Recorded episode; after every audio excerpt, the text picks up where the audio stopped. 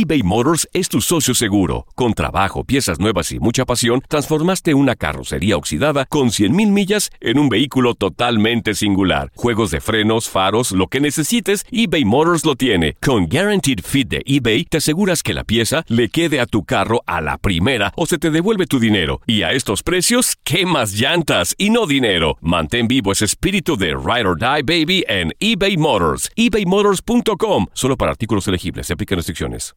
Aloha mamá. Sorry por responder hasta ahora. Estuve toda la tarde con mi unidad arreglando un helicóptero Black Hawk. Hawái es increíble. Luego te cuento más. Te quiero. Be All You Can Be, visitando goarmy.com diagonal español. Hacer tequila, Don Julio, es como escribir una carta de amor a México. Beber tequila, Don Julio, es como declarar ese amor al mundo entero. Don Julio es el tequila de lujo original, hecho con la misma pasión que recorre las raíces de nuestro país. Porque si no es por amor, ¿para qué?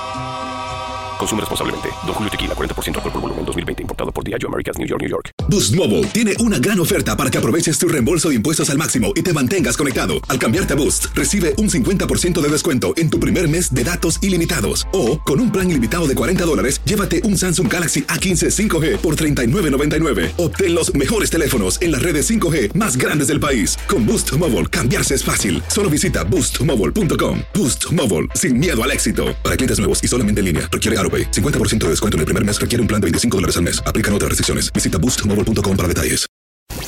Euforia Podcast. Historias que van contigo. Domingo 17 de junio del 2018. La cancha del estadio Luzhniki de Moscú resplandecía ante los rayos del sol que pegaban con intensidad. Formados, se encontraban los equipos de México y Alemania, listos para debutar en la Copa del Mundo de Rusia, vistiendo su camisa verde. El hombre que había llevado el gafete de capitán mexicano durante los últimos 16 años. Era el momento de cerrar uno de los ciclos más gloriosos en la historia del fútbol mexicano. Era el momento de aplaudir a Rafael Márquez, el Kaiser de Zamora. Euforia Podcast y TUDN presentan Leyendas del Balón. Casi a la mitad del camino entre las ciudades de Morelia y Guadalajara se encuentra la ciudad de Zamora de Hidalgo, en el estado de Michoacán. Ubicada en una de las regiones más fértiles de México, su economía se basa en la producción de zarzamoras y fresas. Pronto, la ciudad sería famosa por otra razón. Rafael Márquez Álvarez nació el 13 de febrero de 1979 en el hospital regional de esa localidad. Su padre, del mismo nombre, era un futbolista profesional que pasó la mayor parte de su carrera en las divisiones de ascenso. Su madre, Rosa María Álvarez, era parte de una familia de futbolistas locales. Tres de sus hermanos llegaron a jugar de forma profesional en el Club Zamora, y fue justamente en la escuela de fútbol de ese equipo en donde Rafa comenzó su camino en las canchas, llamando la atención de quienes veían a ese delgado niño que parecía entender el juego de una manera distinta a los demás.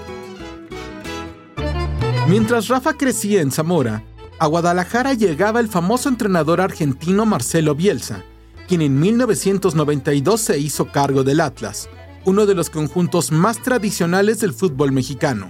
Bielsa era reconocido por haber formado uno de los mejores equipos del fútbol albiceleste de los últimos años, el Newell's Old Boys. Como lo había hecho antes en Rosario, Marcelo Bielsa envió un equipo de scouts a realizar pruebas por todos los rincones del Bajío y el occidente mexicano. Hugo Díaz, jefe de visores del Atlas, llegó a Zamora y se impresionó al ver el talento de Rafa, así que convenció a su familia para dejarlo viajar a Guadalajara, a pesar de solo tener 13 años de edad. Entre los que pudieron pasar las pruebas se encontraba Jared Borghetti, Pavel Pardo, Mario Méndez, Daniel Osorno, Juan Pablo Rodríguez. En 1995, Bielsa dejó el Atlas, pero el proyecto se mantuvo. Los equipos inferiores del rojinegro cocinaban una de las mejores épocas en la historia del club, que tenía 44 años, sin levantar un campeonato.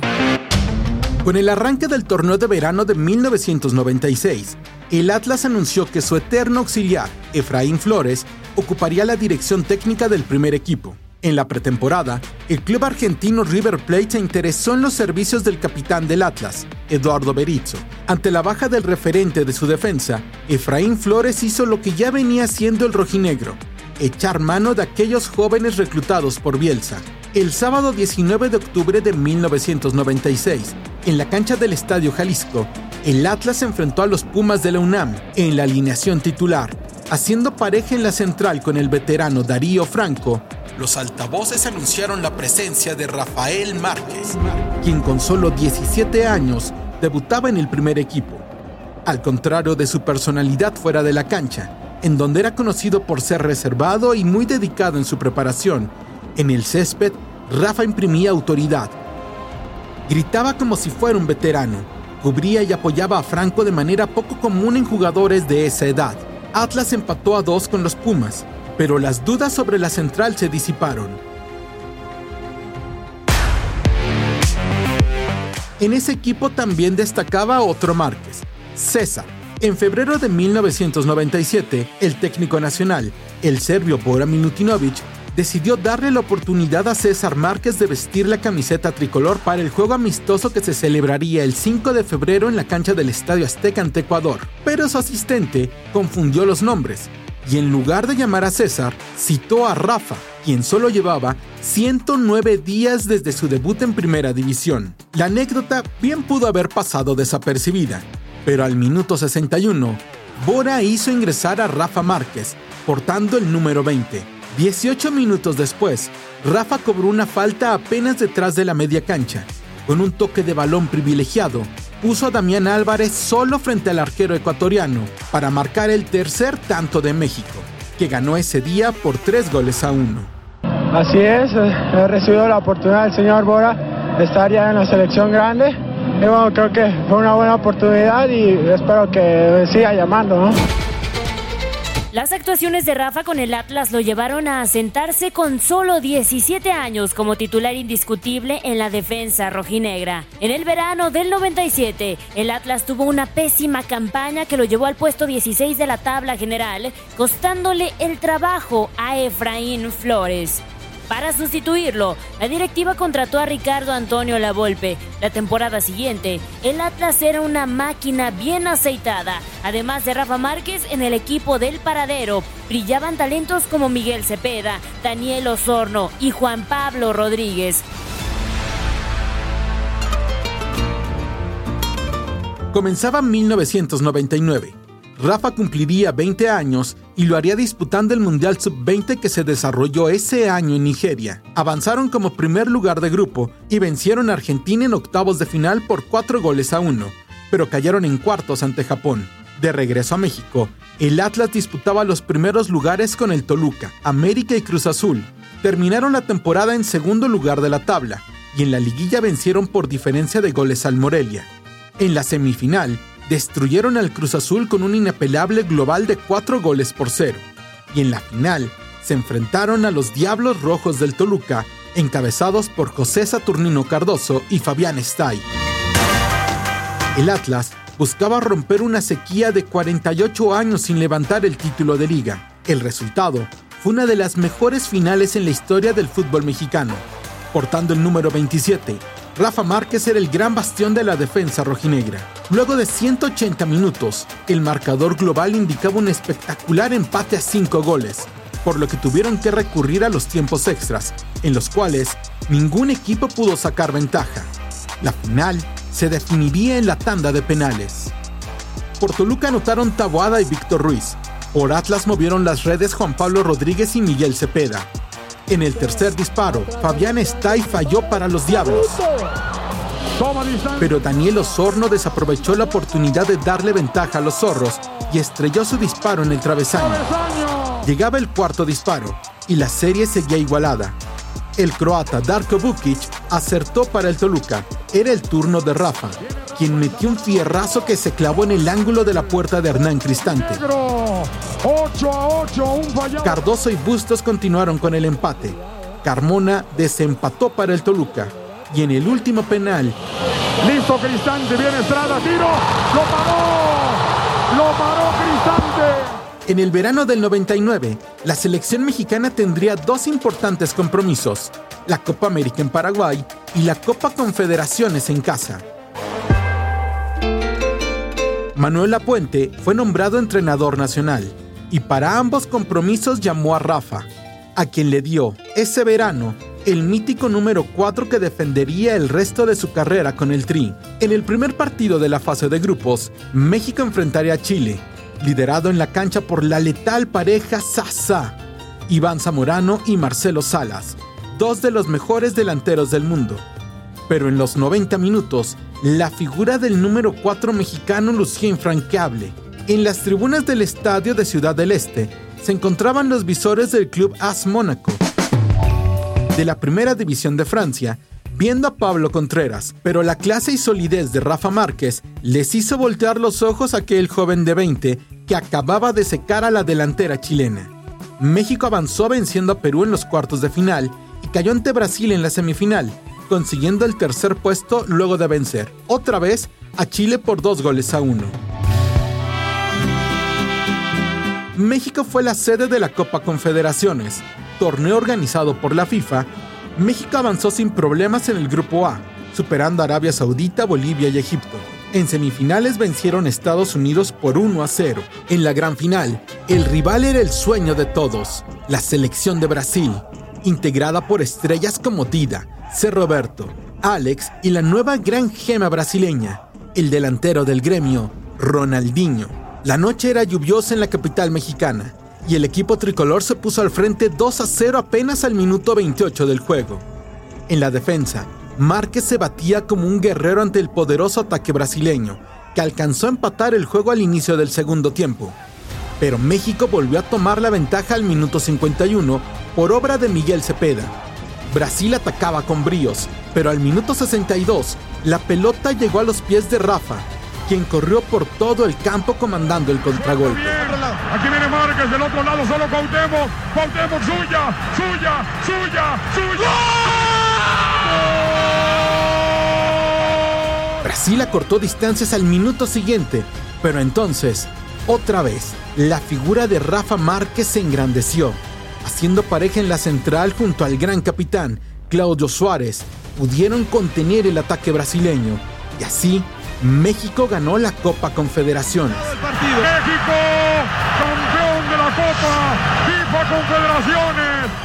Un par de semanas después, la noticia explotó por los diarios y noticieros deportivos de todo el país. El Mónaco de Francia y el Atlas llegaban a un acuerdo para que Rafa Márquez, con tan solo 20 años, siguiera su carrera en el fútbol del viejo continente. En sus primeros tres años con el Atlas, Rafa Márquez jugó 77 partidos anotando 6 goles. Su primer gol cayó el miércoles 27 de noviembre de 1996 en la goleada por 5 a 1 del Atlas ante el Monterrey en el Estadio Tecnológico. Con la selección mexicana, anotó su primer gol el 18 de febrero de 1999 en el Estadio Azteca en la victoria tricolor por 3 a 0 ante Egipto. En su primera temporada en Francia, el Mónaco conquistó la liga francesa por séptima ocasión en la historia.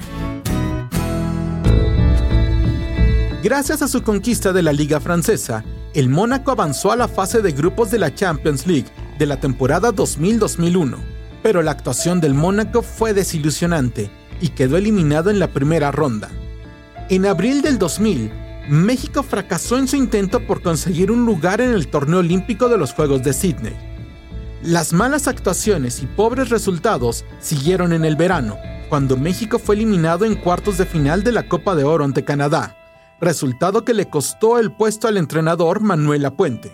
Su lugar fue ocupado por Enrique Elojitos Mesa. La prensa mexicana aclamaba la incorporación del técnico que había ganado tres de los últimos seis campeonatos, pero pronto fue notorio que tendría muchas dificultades. Sin razón aparente, Enrique Mesa decidió no llamar a Rafa Márquez, su mejor jugador, repitiendo la infame frase, no viene. No viene cada que algún reportero le preguntaba por la ausencia del jugador del Mónaco.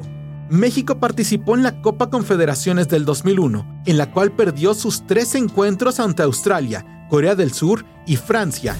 Tras ese fracaso, el 16 de junio del 2001, México perdió con Costa Rica en la cancha del Estadio Azteca por dos goles a uno. Era la primera derrota mexicana por las eliminatorias en el Coloso de Santa Úrsula. El miércoles siguiente, los tricolores fueron humillados en Honduras por el equipo local. El mundial se veía imposible y la ausencia de Rafa solo hacía enfurecer más a los aficionados en medio de una turbulenta rueda de prensa. El entrenador dejó el puesto vacante. Unos días más tarde, Javier Aguirre fue nombrado entrenador del Tri. Lo primero que hizo fue llamar a Rafa Márquez para encarar la Copa América que comenzaría solo 15 días después de su nombramiento. También regresaron jugadores como Cuauhtémoc Blanco y Braulio Luna, excluidos por Mesa. A pesar de llegar a tierras colombianas sumergido en una terrible crisis, México despertó y avanzó hasta la final del torneo, en la que cayó ante Colombia por 1 a 0. En el último partido de la eliminatoria, México no podría contar con Rafa Márquez. García, el centro, el remate,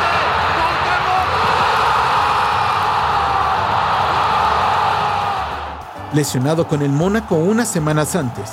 Aún con esa ausencia, el Tri venció Honduras por 3 a 0 en el Estadio Azteca y logró su clasificación al Mundial.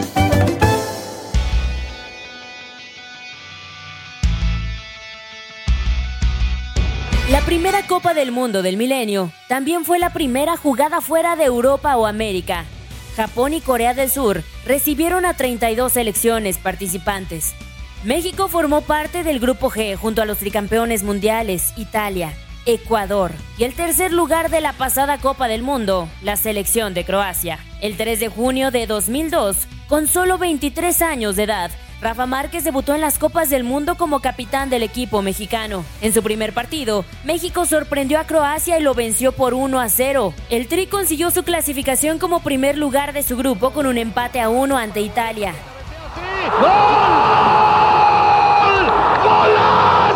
Su rival octavos de final era un viejo conocido, la selección de los Estados Unidos.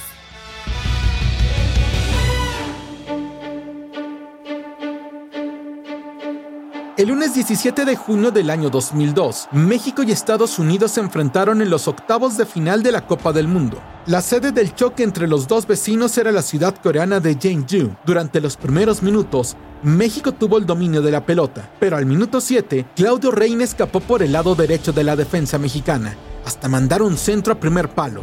Rafa cerraba en ese sector, pero el delantero norteamericano retrocedió el balón a donde Brian McBride apareció sin marca para anotar el primer gol del partido.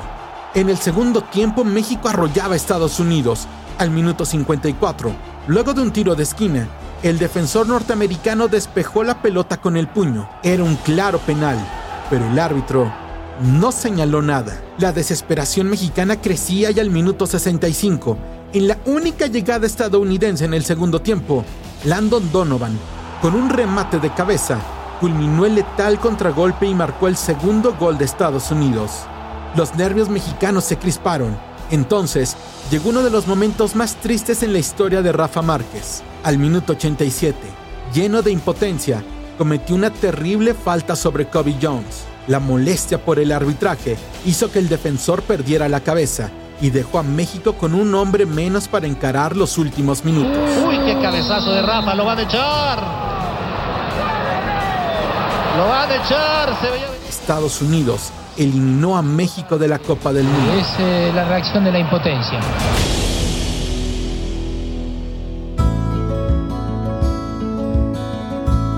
...2002 fue un año especialmente difícil para el capitán de la selección. En septiembre sufrió una grave lesión en la rodilla. El 10 de octubre de ese año, su padre, Rafael Márquez Esqueda, falleció en un hospital de Guadalajara víctima de la cirrosis hepática, que le arrebató la vida con tan solo 54 años de edad. De regreso a Francia, una desastrosa derrota en la penúltima fecha los alejó del campeonato, ganado por el Lyon. Tras cuatro años en el equipo rojiblanco, Rafa Márquez tenía una mala relación con la directiva que decidió ponerlo en el mercado. Rafa jugó 110 partidos, marcando 5 goles y conquistando una liga, una copa y una supercopa.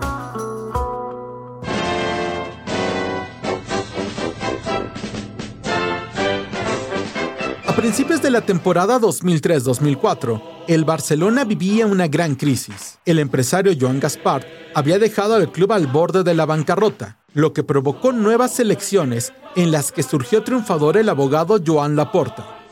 Con una larga sequía de campeonatos, Laporta había prometido la llegada de David Beckham al equipo, pero el Real Madrid se adelantó y vistió al inglés de blanco. En su lugar, Joan Laporta trajo a Ronaldinho. Una de las preocupaciones del club era la defensa. El Barcelona quería contratar al argentino Roberto Ayala del Valencia, pero cuando estaban avanzando en las negociaciones, Jorge Méndez, representante de Rafa Márquez, se cruzó en el camino. Dice, eh, hombre, por 5 millones. Dile que sí, pero no, no, no lo va a traer por 5 Y les propuso firmar a Rafa por apenas 5 millones de euros, lo que era una ganga. Con la duda, Laporta aseguró que, si era cierto que lo podían traer por esa cantidad, él lo ficharía. Un par de semanas después, Méndez entró a la oficina de Laporta con una carta compromiso del Mónaco por los 5 millones que había ofrecido el agente. Las negociaciones por Ayala se frenaron y días después, el Barcelona presentó a Rafa Márquez como su nueva contratación.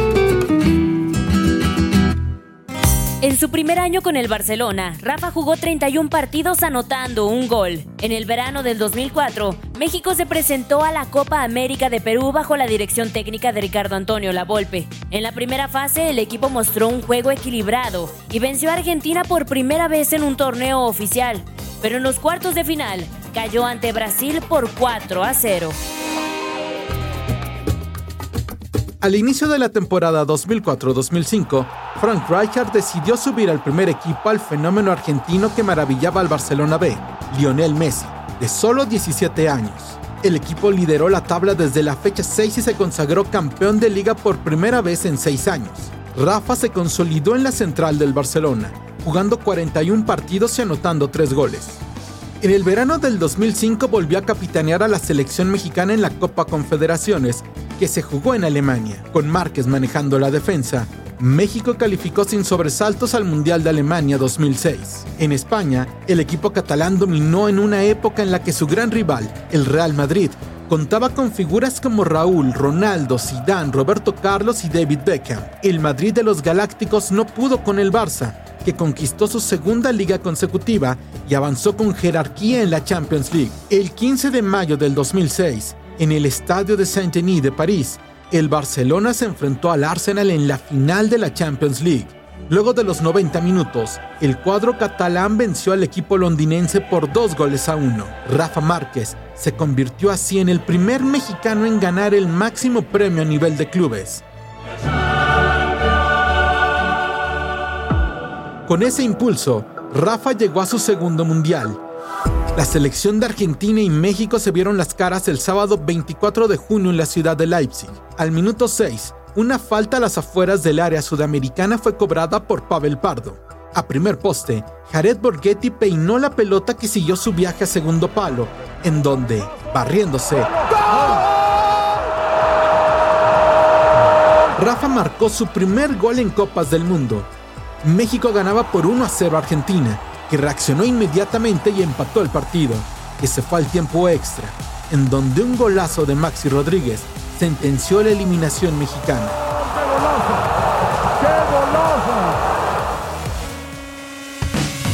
Luego de esa derrota, Rafa Márquez regresó a España en donde las cosas se complicaban. En la temporada 2006-2007, el Barcelona solo pudo ganar la Supercopa de España cayendo en octavos de final de la Champions ante el Liverpool. México tuvo una buena actuación en la Copa América en Venezuela 2007, pero en semifinales volvieron a caer ante Argentina en la temporada 2007-2008, el Barcelona no pudo ganar ni un título. Esto le costó el puesto a Rijkaard, quien fue sustituido en la pretemporada por Josep Guardiola.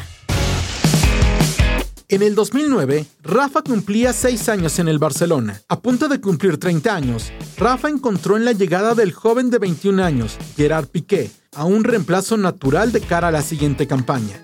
El Barcelona marcó el inicio de una época gloriosa, Conquistaron la Liga, la Copa del Rey y en la Champions, su campaña incluyó la eliminación del Lyon en los octavos de final. En los cuartos, el Barcelona arrolló al Bayern Múnich en la ida jugada en el Camp Nou, goleando al gigante bávaro por 4 a 0.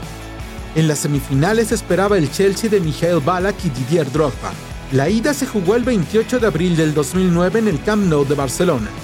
Al inicio del segundo tiempo, cuando el marcador continuaba 0 a 0, Rafa se tendió en el césped y pidió su cambio. En una acción sin peligro aparente, el pie de Rafa se quedó atorado en el campo, causándole una dolorosa lesión que terminó con su temporada. Sin posibilidad de volver al campo, solo pudo ver el épico pase del Barcelona a la final, gracias a un agónico gol de Andrés Iniesta en los últimos minutos. En la final, el Barcelona conquistó su tercera Champions, derrotando en Roma al Manchester United de Cristiano Ronaldo. Luego de haber jugado 37 partidos hasta antes de su lesión la temporada pasada, en la campaña del 2009-2010 solo vio acción en 23 ese verano jugó su tercera Copa del Mundo. El torneo llegaba a África y México era el encargado de inaugurarlo enfrentando al conjunto anfitrión, los Bafana Bafana de Sudáfrica, que se fueron al frente en el marcador al minuto 55.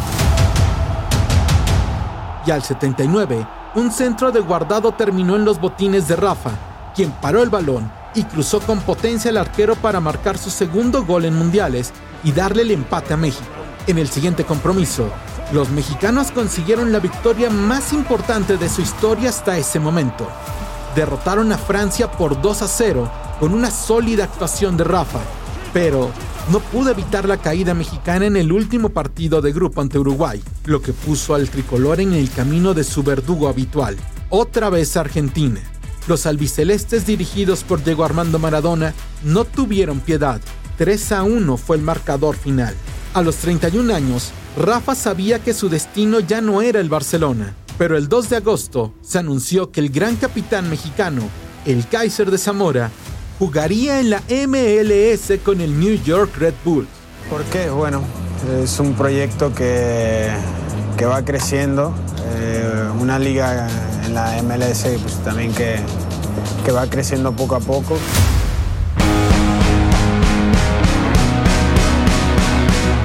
En sus siete temporadas en Barcelona, Rafa Márquez jugó 242 partidos anotando 13 goles y sirviendo 12 asistencias. Ganó cuatro ligas de España, tres Supercopas, una Copa del Rey, dos Champions, una Supercopa de Europa y un Mundial de Clubes. Luego de esto, pasó tres temporadas en Nueva York, jugando 50 partidos con un gol anotado y ocho asistencias. La prensa mexicana e internacional lo bautizaron como el príncipe de Cataluña o el Kaiser de Zamora, debido a su parecido en la cancha con Franz Beckenbauer. En diciembre del 2012, el Kaiser de Zamora anunció que dejaría la MLS y regresaba a México luego de 13 años de jugar en el extranjero. Su destino no sería ni el Atlas ni ninguno de los equipos grandes del campeonato mexicano, sino que vestiría la camiseta de los Esmeraldas de León, un club lleno de historia, pero que acababa de ascender a la primera división seis meses antes. El León se colocó en el tercer lugar de la tabla la temporada siguiente y avanzó en la liguilla derrotando al Morelia en cuartos y al Santos en semifinales. En la final, se enfrentó al superlíder del torneo, el América, y ahí la Fiera, con Rafa Márquez como capitán, se coronó campeón de México.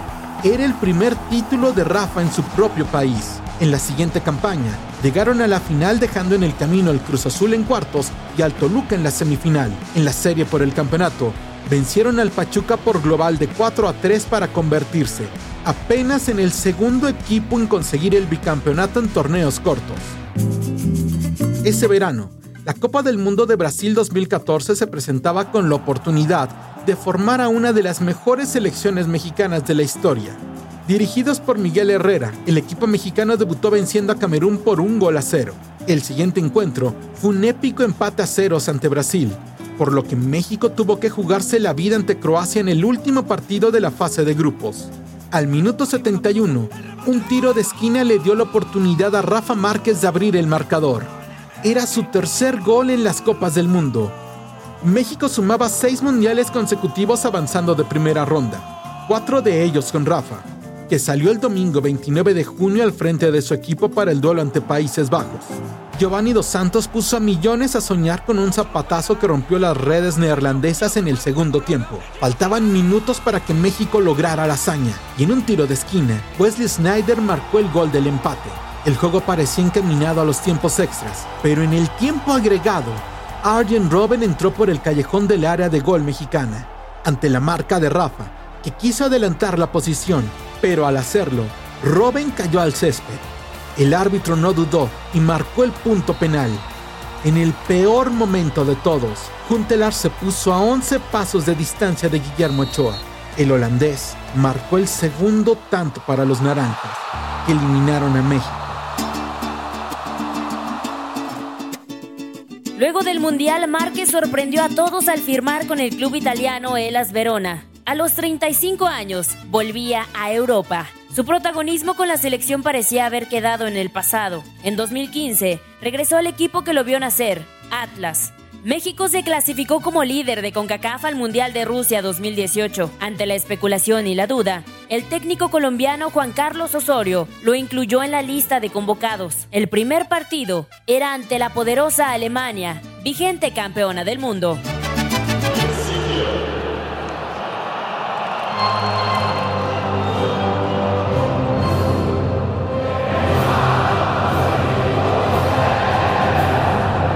El domingo 17 de junio del 2018 se celebraba el Día del Padre en México. El país entero se unió a los miles de mexicanos en el estadio Luzhniki de Moscú para interpretar el himno nacional. El técnico Juan Carlos Osorio había dispuesto que la central sería cubierta por Héctor Moreno y Hugo Yala, dejando en el banco a Rafa Márquez, quien, en caso de entrar, se convertiría en apenas el tercer jugador en disputar cinco Copas del Mundo. Al minuto 34, México recuperó la pelota y encontró a Alemania mal parada en defensa, mientras que por el lado derecho, el Chucky Lozano corría a toda velocidad hasta entrar al área grande. En ese momento, Chicharito lo habilitó y el Chucky, luego de recortar al defensor alemán, mandó la pelota al fondo de las redes.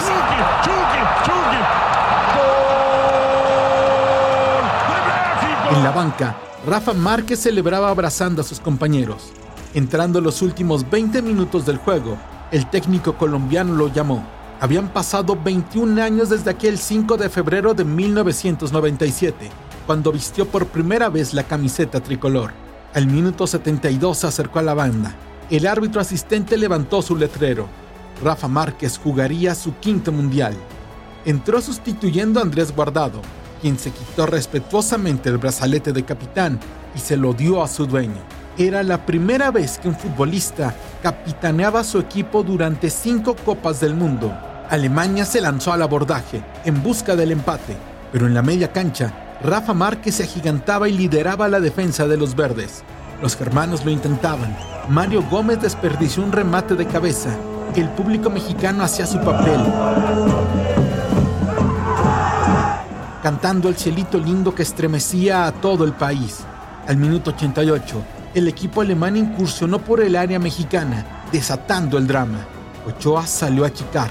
La pelota se paseó por el área chica buscando un pie que la llevara a su destino. La defensa mexicana por fin despejó, aunque tímidamente. La redonda quedó suelta, lista para que Julian Brand desatara un trueno con su pierna derecha. El sonido del cuero estrellándose contra el metal opacó por un segundo el cántico de los mexicanos. El tri se había salvado. Pasando los tres minutos de compensación, la historia estaba escrita. En el día que Rafa Márquez jugaba su quinto mundial, México le ganaba a Alemania por primera vez en una Copa del Mundo. Ese día, la historia del 4 de México, la del Príncipe de Cataluña, la del Kaiser de Zamora, se convertía ya en una leyenda del balón.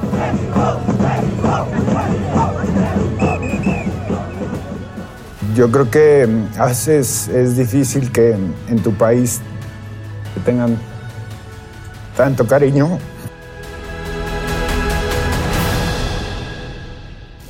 Euforia Podcast. Historias que van contigo. Aloha mamá. Sorry por responder hasta ahora. Estuve toda la tarde con mi unidad arreglando un helicóptero Black Hawk. Hawái es increíble. Luego te cuento más. Te quiero. Be All You Can Be, visitando goarmy.com diagonal español. Boost Mobile tiene una gran oferta para que aproveches tu reembolso de impuestos al máximo y te mantengas conectado. Al cambiarte a Boost, recibe un 50% de descuento en tu primer mes de datos ilimitados. O, con un plan ilimitado de 40 dólares, llévate un Samsung Galaxy A15 5G por $39.99. Obtén los mejores teléfonos en las redes 5G más grandes del país. Con Boost Mobile, cambiarse es fácil. Solo visita boostmobile.com. Boost Mobile, sin miedo al éxito. Para clientes nuevos y solamente en línea, requiere AroPay. 50% de descuento en el primer mes requiere un plan de 25 dólares al mes. Aplican otras restricciones. Visita detalles. Si no sabes que el Spicy McCrispy tiene Spicy Pepper Sauce en el pan de arriba y en el pan de abajo, ¿qué sabes tú de la vida? Para, pa, pa, pa. eBay Motors es tu socio seguro. Con trabajo, piezas nuevas y mucha pasión, transformaste una carrocería oxidada con 100.000 millas en un vehículo totalmente singular. Juegos de frenos, faros, lo que necesites, eBay Motors lo tiene. Con Guaranteed Fit de eBay, te aseguras que la pieza le quede a tu carro a la primera o se te devuelve tu dinero. Y a estos precios, ¿qué más llantas y no dinero? Mantén vivo ese espíritu de Ride or Die Baby en eBay Motors. ebaymotors.com. Solo para artículos elegibles. Se aplican restricciones.